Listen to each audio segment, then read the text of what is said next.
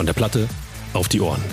Alles zur Handball-EM 2024 mit Paul Drucks und Inga Oeddeling. Es ist Hauptrunde bei der Handball-Europameisterschaft. Die Vorrunde ist Geschichte und äh, ja, am heutigen Mittwoch geht's los in Hamburg mit der Hauptrunde.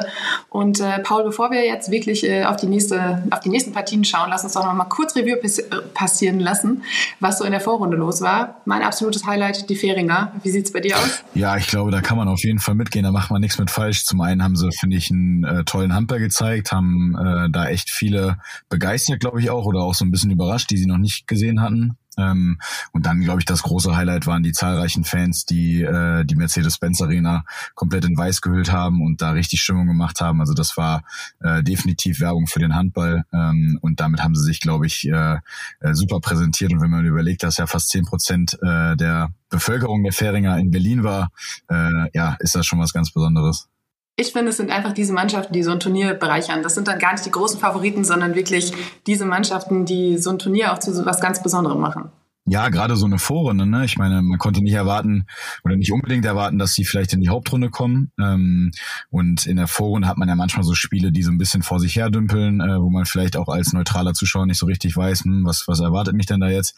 Aber das war ein absolutes Highlight und äh, hat, glaube ich, äh, zahlreiche Fans äh, äh, oder da sind die Fähringer in zahlreichen Herzen der Fans jetzt richtig angekommen.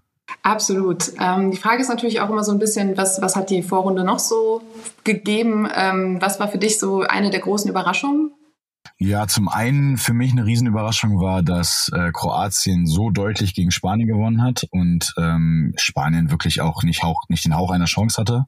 Äh, das muss man ganz klar sagen. Äh, danach haben sie zwar äh, wieder unentschieden gespielt gegen Österreich, da haben sie sich so ein bisschen das gute Ergebnis selber kaputt gemacht, ähm, aber nichtsdestotrotz äh, finde ich, haben sie das richtig stark gemacht. Dann für mich eine absolute Überraschung war, dass äh, die Färinger gegen äh, Norwegen einen Punkt geklaut haben äh, und die Norweger auch richtig vor Probleme gestellt haben. Ähm, und ich finde auch eine positive Überraschung war die Schweiz, die, äh, nachdem sie ja wirklich deutlich äh, im, im EM-Auftakt gegen Deutschland verloren haben, äh, super viel Moral gezeigt haben und äh, ja, äh, eigentlich sogar hätten gewinnen können gegen die Franzosen und dann noch einen Punkt geholt haben.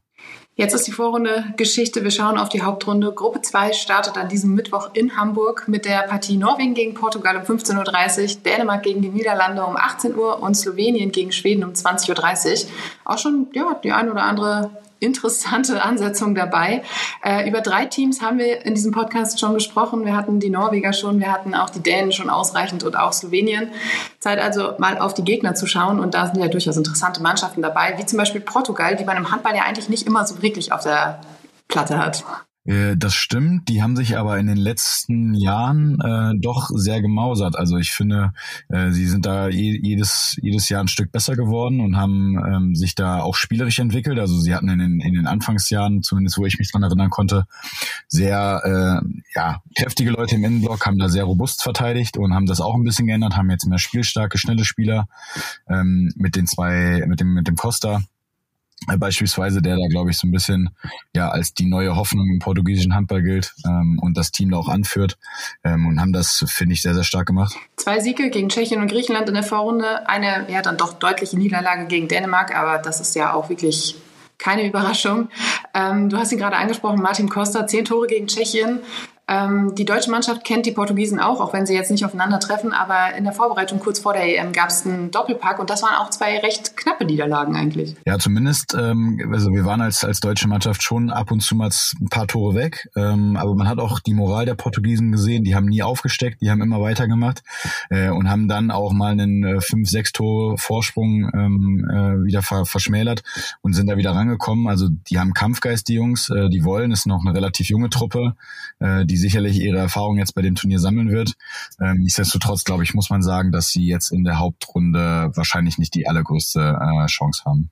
Sie gehen eben mit null Punkten in die Hauptrunde. Äh, Trainer Paulo äh, Pereira hat ein dickes Brett zu bohren mit seiner Mannschaft. Ähm, EM 2020 mit dem sechsten Platz war so der größte Erfolg. Ähm, sonst sind sie wirklich dann doch eher der totale Underdog, oder? Ja, ich glaube schon, weil wenn man sich die anderen Mannschaften anguckt, mit welcher, ähm, mit welchem Selbstbewusstsein sie jetzt auch auftreten und dass sie natürlich auch schon zwei Punkte mehr einfach auf dem Konto haben, äh, wird das für die Portugiesen ja eine absolute Mammutaufgabe und wenn man realistisch ist, äh, relativ unmöglich. Die andere Mannschaft, die ebenfalls mit null Punkten in die Hauptrunde startet in Hamburg, sind die Niederlande. Äh, zwei Siege gegen Georgien und Bosnien-Herzegowina, eine knappe Niederlage, 28 zu 29 gegen die Schweden. Ähm, das Ganze hat in Mannheim stattgefunden. Ähm, gerade dieses knappe ähm, 28, 29 gegen Schweden war ja schon nah dran an einer Riesenüberraschung, oder? Ja, ich glaube, da ärgern sie sich auch zurecht, weil wenn man sich das Spiel anguckt, hatten sie hinten raus deutlich mehr Möglichkeiten als die Schweden und hätten ja das ein oder andere Mal sogar mit zwei Toren in Führung gehen müssen ähm, und haben dann im Endeffekt äh, hinten raus das so ein bisschen weggeworfen, weil ähm, sie hatten auf jeden Fall die Chance und so ganz überraschend finde ich es nicht, weil die Niederlande sich jetzt auch über die letzten Jahre äh, von, von Mal zu Mal gemeistert hatte äh, und dabei sogar noch auf ihren besten Halbrechten äh, Kai Smits ver verzichten muss. Äh, Trainer Staffan Olsson, einer der erfolgreichsten schwedischen Handballer, hat da auch so ein bisschen was aufgebaut in den letzten Jahren. Ähm, 2023 war es die erste WM-Qualifikation für die Niederlande seit 62 Jahren, das muss man sich auch mal vor Augen führen führen. Ähm, bei der EM22 gab es den zehnten Platz. Da ist schon eine positive Entwicklung im Land, oder? Ja, definitiv. Und die hat, finde ich, sogar noch früher angefangen mit äh, Erling Goritschonsson als Trainer, den wir ja mal bei den Füchsen hatten und der dann von den Füchsen das Amt in der äh, niederländischen Nationalmannschaft übernommen hat und der da schon, finde ich, den Grundstein so ein bisschen gelegt hatte. Äh, und dann hat man gesehen, als Stefan kam, äh, hat sich das einfach nochmal ein bisschen entwickelt. Äh, es ist nochmal variabler geworden. Der Angriff ist deutlich schneller geworden. Ähm, und hinten spielen sie ja auch eine sehr kompakte, äh, aggressive Abwehr, die, wie man gesehen hat, zum Beispiel die Schweden auch vor große Probleme gestellt hat. Jetzt ähm, ist das so eine kleine Wundertüte auch gewesen. Was meinst du, was ist denen zuzutrauen in der Hauptrunde? Ja, sie haben natürlich auch äh, so ein bisschen das Problem, dass sie jetzt keine Punkte mitgenommen haben ähm, und gegen die anderen drei Mannschaften, die, die jeweils schon zwei Punkte haben, äh, wird das natürlich auch nicht einfacher.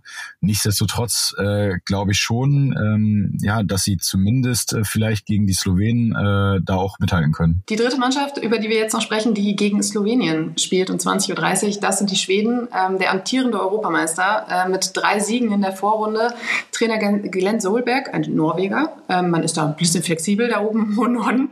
Ähm, und mit deinem Teamkollegen Max Dari. Der hat äh, im Turnier bislang schon sechs Tore ähm, gemacht. Hast du schon Kontakt mit ihm gehabt? Äh, ich habe tatsächlich äh, gestern mit Max gesprochen, äh, habe ihm natürlich auch ähm, zu, zur gelungenen äh, Vorrunde und auch zu den zwei Punkten äh, gegen die Niederlande gratuliert ähm, und habe mich sehr gefreut für ihn, weil ich finde, er ist ein absoluter Fighter, äh, nicht nur bei uns bei den Füchsen, aber man sieht das auch im, im Nationalteam, äh, wie er da auch äh, seine Jungs mitreißt, da sich auch für keinen Meter zu schade ist ähm, und das absolut verdient hat. Äh, die Schweden haben auch noch einen Edelfan dabei mit Walter Grins, auch dein Teamkollege, lange raus jetzt schon mit äh, einem Kreuzbandriss, aber ist 2022 Europameister geworden und auch äh, die ganze Zeit ganz wild dabei. Wir haben ihn auch im äh, Guest, äh, ja doch im Fanblog der Fähringer gesehen. Absolut, äh, das war äh, für alle, glaube ich, äh, keiner wusste so richtig, äh, was er da jetzt gemacht hat, aber ähm, ich glaube, er hat einfach unseren unseren Teamkollegen, seinen Rechtsaußenpartner da unterstützt äh, und er ist ja ein Typ, der sich da auch äh, nicht nicht zu ernst nimmt und da gerne auch mal einen Spaß äh, macht.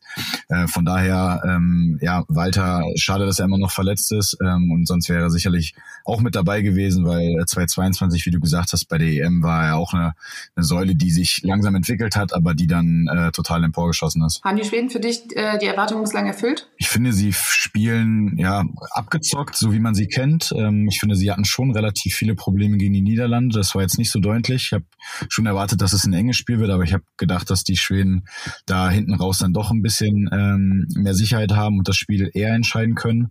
Äh, nichtsdestotrotz haben die haben sie die die Vorrunde Runde mit äh, sechs Punkten abgeschlossen, konnten zwei Punkte mitnehmen und stehen jetzt äh, ja wie so oft eigentlich immer sehr, sehr gut da. Und ähm, ja, da glaube ich auch, dass man ihnen das nicht mehr nehmen kann. Zwei Mannschaften gehen weiter ins Halbfinale aus dieser Hauptrundengruppe. Wir haben jetzt schon gesagt, die Mannschaften, die keinen Punkt mitgenommen haben, die werden es äh, ziemlich schwer haben. Ähm, ich denke mal, der erste Platz, der wird an die Dänen gehen. Ich glaube, da lehnen wir uns nicht allzu weit aus dem Fenster. Ähm, was meinst du, sind es die Schweden, die den zweiten Platz dahinter ergattern? Ich glaube, das entscheidet sich tatsächlich sogar schon heute. Ähm, ich glaube, das Spiel Slowenien gegen Schweden wird das entscheidende Spiel sein.